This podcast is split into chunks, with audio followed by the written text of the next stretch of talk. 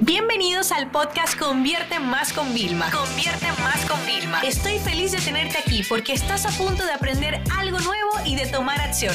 Así que prepárate para tu dosis diaria de estrategias, tácticas y herramientas para escalar tu negocio con fans, publicidad y contenidos.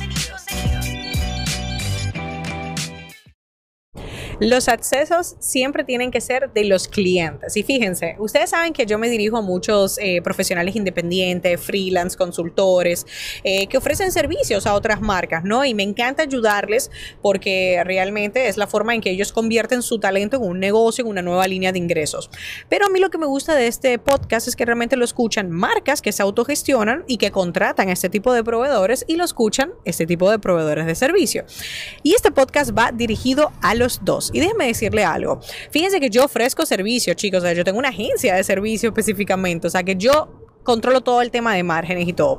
Pero es que hoy me llegó una situación a mi caso eh, que de verdad me, alarma. Y es porque, óyeme, un cliente dice, oye, pues yo quiero este servicio. Y ya se lo pintan como que es trágico, es súper difícil, es súper complicado. Y además tenemos que mandarle una cotización extra. Y yo era como, vamos a ver.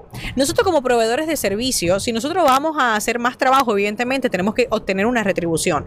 Pero nosotros no podemos cobrar más y alertar al cliente, alarmarlo como si fuera algo negativo, cuando realmente no lo es. Lo primero es que al cliente siempre se le educa desde el positivismo y no desde el negativismo. ¿Esto qué significa? Que si una cosa es tediosa, yo se lo explico a los clientes y le digo, mira, con muchísimo gusto lo podemos evaluar, yo te voy a hacer el tema de los, de los pros y los contras. Es verdad que el proceso puede ser un poco tedioso, pero óyeme, ya lo hemos hecho, ya sabemos cómo va y no te preocupes que lo haremos. ¿Qué es lo peor que pueda pasar? Que no haya sido una estrategia idónea. Bueno, pues ya lo hemos implementado, ya lo sabemos, pero te fijas qué enfoque. Yo no puedo ser la persona de negativa porque ya el cliente tiene todo problema de su día a día como para yo venir a echarle eso.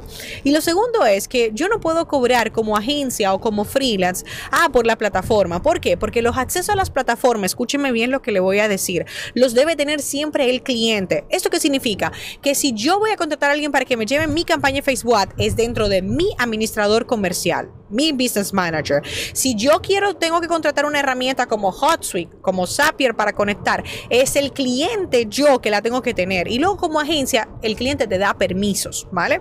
Hay aplicaciones que le voy a pedir a mi equipo que por favor te la, te la ponga, como LastPass, que incluso nos permiten compartir los accesos sin compartir la contraseña como tal. Y eso es lo que nos permite que el cliente siempre tenga que tener el ser el propietario de todos los accesos a herramienta. Me explico. Ahora que está tan de moda el tema de podcast, por ejemplo, ¿no? Ustedes ya saben que tenemos un gran curso para que en menos de 30 días lances tu, eh, tu podcast y lo tenemos en una oferta muy especial que también os la voy a dejar aquí.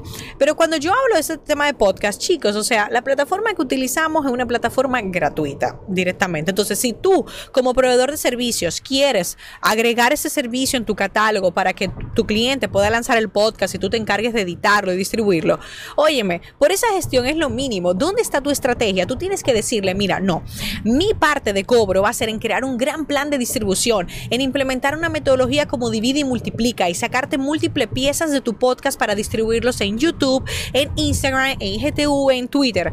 Eso es por lo que tú debes de cobrar, porque tú al cobrar por eso lo que estás es aportándole valor al cliente y no haciendo una mera eh, tarea de distribución súper remota, súper básica, que es simplemente sube el audio y se distribuye automáticamente.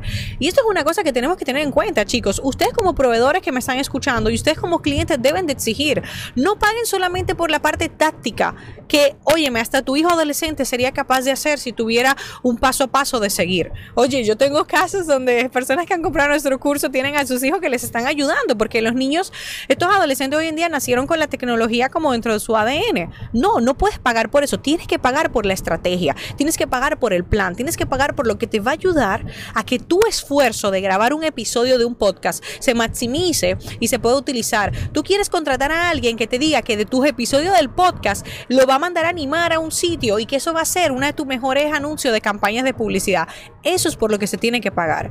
Así que de verdad, y me ven un poco exaltada porque de verdad me parece injusto cuando se quiere mm, eh, alertar y alarmar a los clientes sin necesidad. Chicos, si tienes un proveedor proveedor servicio que te está alarmando, tienes que decirle que pare de alarmarte, que tú le estás pagando porque confías en esa persona, en ese criterio, pero no necesitas nada de negativo.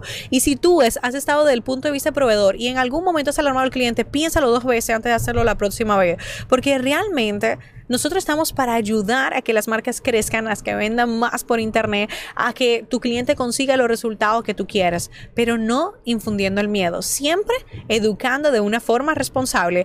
Así que bueno, ya saben, marcas por favor siempre tengan el control de todos los accesos de todas las plataformas, de todas las herramientas y cualquier proveedor o agencia que trabaje con ustedes, ustedes les ceden para que les ayude en la gestión, que yo sé que en el día a día puede ser muy tediosa y por eso para mí la vida es una gran rueda donde a mí me encanta que me contraten y tengo que seguir contratando personas que me ayuden a cumplir mis objetivos.